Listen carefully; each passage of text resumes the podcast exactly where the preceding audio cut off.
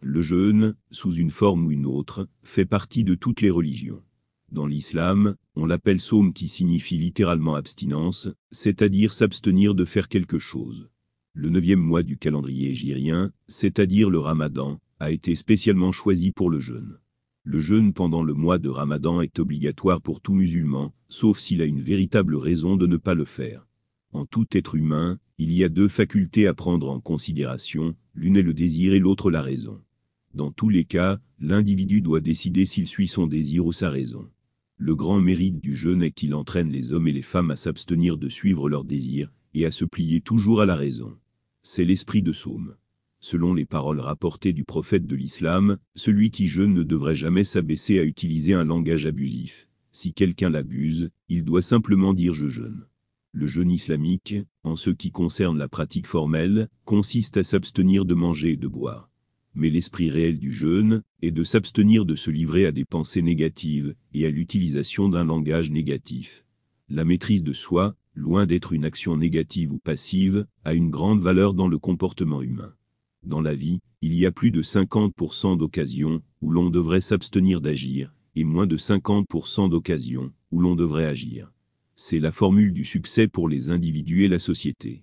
La maîtrise de soi fait partie intégrante de l'éthique sociale. Si vous vivez seul sur une île, aucun contrôle n'est nécessaire, car l'absence des autres vous laisse libre de faire ce que vous voulez.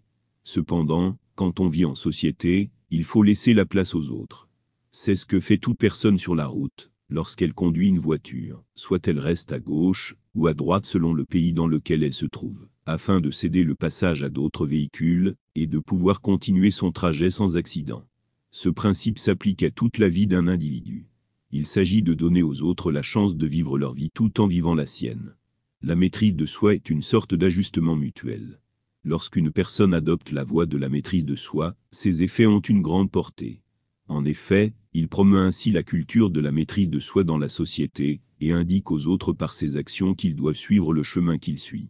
Ainsi, la voie de la maîtrise de soi conduit à une société meilleure, tandis que le manque de maîtrise de soi chez les individus conduit à la destruction de la paix. En ce qui concerne l'individu, la maîtrise de soi sert de moyen de développement de la personnalité. Ce mode de vie, à son tour, évite aux autres des problèmes inutiles.